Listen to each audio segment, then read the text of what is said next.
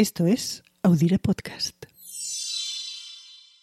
Una semana como esta, de hace 44 años, se estrenó una película que costó 11 millones de dólares. Y que la productora 20th Century Fox decidió no promocionar mucho para no perder más dinero. Al fin y al cabo, aquella película, rechazada antes por todos los grandes estudios de Hollywood, había salido adelante porque a uno de los ejecutivos de la Fox le había gustado una película anterior del director, creador y guionista. Un tal George Lucas, quien en este caso tampoco confiaba en una gran taquilla para su creación. Y sí, hablamos de Star Wars, conocida en España como La Guerra de las Galaxias, una nueva esperanza. La película en la que conocimos a Luke Skywalker, a la princesa Leia, a Han Solo, a los droids que no sabíamos que andábamos buscando y a los fascinantes caballeros Jedis. El estreno fue el 27 de mayo de 1977. Y que cuatro décadas después estemos hablando de ella y de una saga que multiplica sus historias al ritmo que marcan los éxitos de público e ingresos, es prueba de que las productoras no anticiparon la perturbación que esta historia de ciencia ficción traería con su fuerza al mundo del cine. Porque con Lucas y Star Wars llegaron muchos cambios.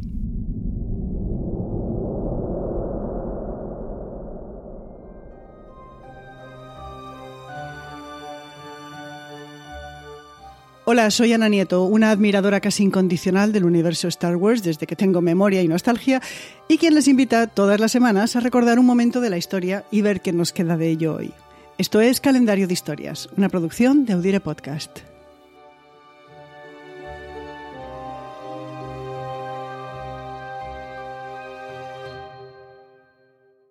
George Lucas habla de la Guerra de las Galaxias como una película para niños y adolescentes. Para él es una historia de una familia bastante disfuncional, los Skywalker, y una mitología, pero no una película de naves espaciales en sí. Cuando se puso a hacerla, porque necesitaba dinero para comer, el joven Lucas la planteó como un experimento. Este artista venía de sorprender al mundo con su segunda película, que fue de bajo presupuesto, American Graffiti, y un inesperado éxito. Antes había hecho una película con Francis Ford Coppola, con quien dio sus primeros pasos como cineasta en una pequeña productora que lideraban ambos. Se trataba de la distópica THX 1138. Fue un desastre comercial y de crítica entonces. Para pagar las deudas de la fallida productora de THX, Coppola tuvo que hacer otra película, El Padrino. Pero esa es otra historia. Sigamos camino de las galaxias en guerra. Para la tercera película de su currículum, Lucas quería haber hecho algo basado en el mundo de Flash Gordon, pero no le vendieron los derechos y decidió escribir su propia historia, la de los Skywalkers, la de los rebeldes, la del Imperio. El 27 de mayo el mundo descubrió, gracias a Lucas y a esta película, varias cosas. La primera es que la ciencia ficción y la fantasía podían ser muy atractivas y rentables para las productoras, ya no solo un riesgo o una catástrofe. Antes que Star Wars, estos géneros en los que también se consideraba la utopía y la distopia no eran los más taquilleros ni las películas estaban bien resueltas, con excepciones, claro. Solo El planeta de los simios y 2001, Una odisea en el espacio de Stanley Kubrick, habían pasado la barrera de los fans entregados para ser populares.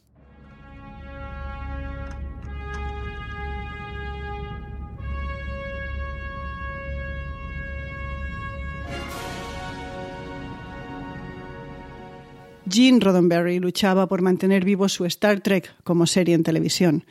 Se consideraba realmente un género menor.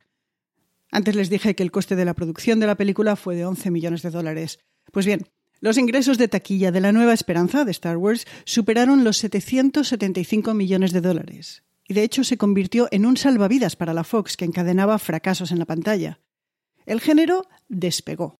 Hasta Roddenberry empezó a llamar a estudios y Star Trek también llegó en varias ocasiones a la gran pantalla. Y Superman, y Alien, y Terminator, y Jurassic Park, y E.T., del amigo de Lucas, Steven Spielberg. La segunda cosa, unida a esta primera, es que reveló a Lucas como un innovador en el mundo de la cinematografía.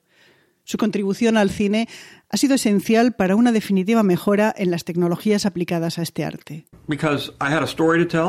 Lucas le dijo al periodista Charlie Rose en una entrevista hace unos años que en el caso de Star Wars él tenía una historia que contar y había una imposibilidad técnica entre lo que era posible hacer y mi visión de la película. Tuve que resolver eso. Uno no inventa tecnología y luego decide qué hacer con ella. Ese no es el proceso. El creador de Star Wars creó a través de su empresa Lucasfilm una división llamada Industrial Light and Magic, porque entonces nadie podía hacer los efectos especiales que él necesitaba. ¿Se acuerdan de los sables de luz, los vuelos de las naves espaciales y todos esos objetos que mueve la fuerza? A partir de entonces los cineastas pudieron empezar a hacer muchas cosas antes impensables, gracias a Industrial Light and Magic. Cine para lo espectacular.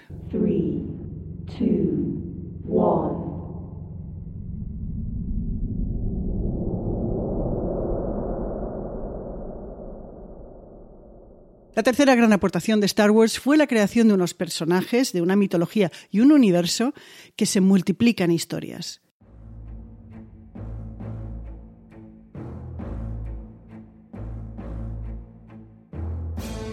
Cuando George Lucas se puso a escribir, le salió una historia tan larga que tuvo que decidir qué parte iba a ser la película. Había historia para una trilogía y para más.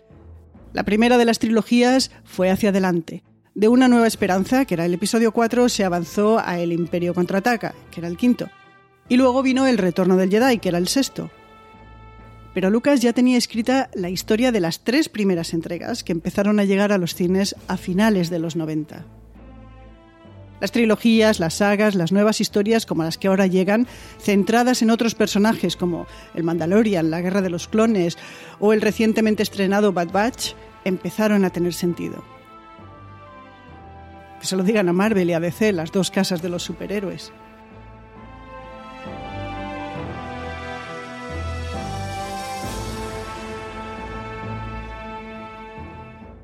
Y por último, tenemos que hablar del merchandising. Cuando firmó el contrato con la Fox, Lucas aceptó un salario menor de los que se estilaban entonces. Y a cambio se quedó con los derechos de mercadotecnia, que era algo que hace 40 años no se veía como un negocio. Se estima que las licencias de mercadotecnia de la Guerra de las Galaxias han generado más de 25.000 millones de dólares y la cuenta sigue creciendo. ¿Y qué nos queda de todo esto hoy?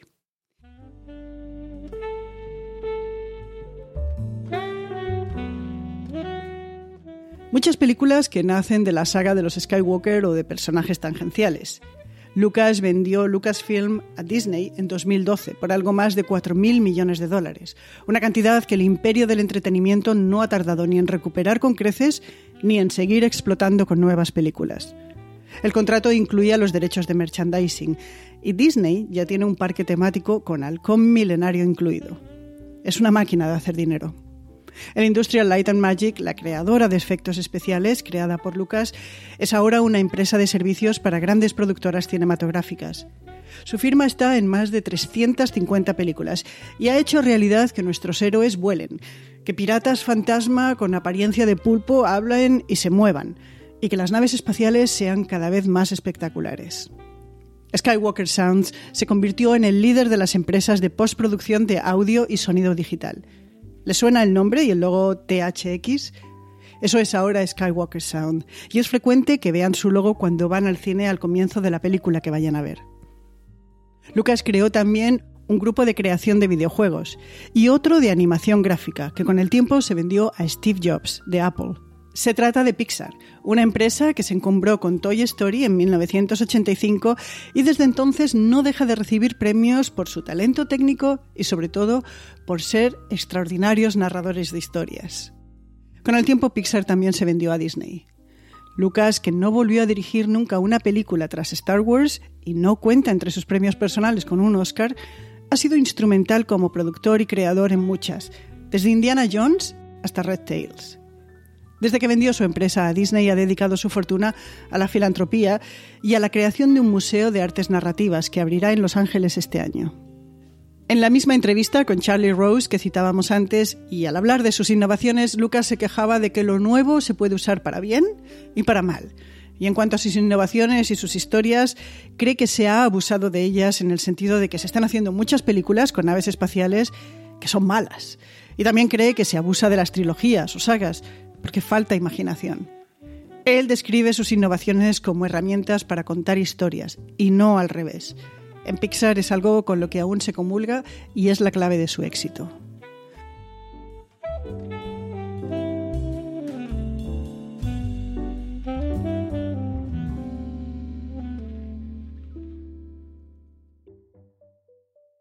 Y en 1977, el mismo año en el que se escucharon en el cine los icónicos acordes de la gran banda sonora de John Williams para Star Wars, pasaron otras cosas que llegaron a los libros de historia.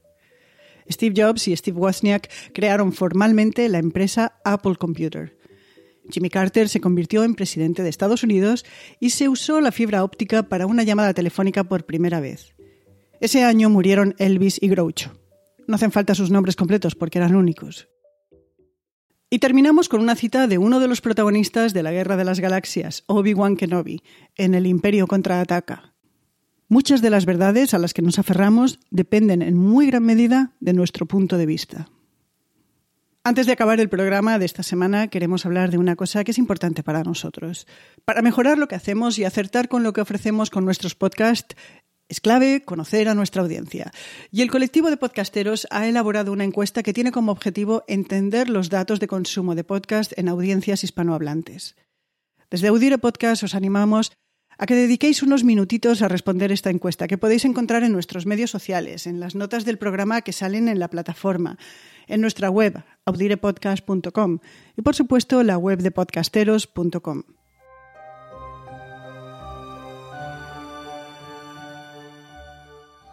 Y ahora sí, nos despedimos de este episodio de Calendario de Historias. Quienes lo hacemos, María Luz Rodríguez desde Urense y yo, Ana Nieto desde Brooklyn, volvemos la semana que viene. Cuídense y que la fuerza esté con ustedes.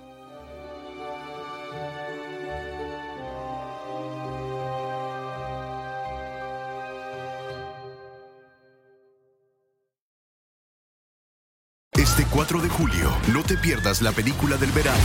Are you ready? Damn right. Top Gun Maverick es una de las mejores películas jamás hecha. Disfrútala en la pantalla más grande que puedas. You got yourself a deal. Tom Cruise, Top Gun Maverick, clasificada PG-13. In the metaverse, doctors will practice surgeries hundreds of times before operating on real patients. The metaverse may be virtual, but the impact will be real. Learn more at meta.com slash metaverse impact.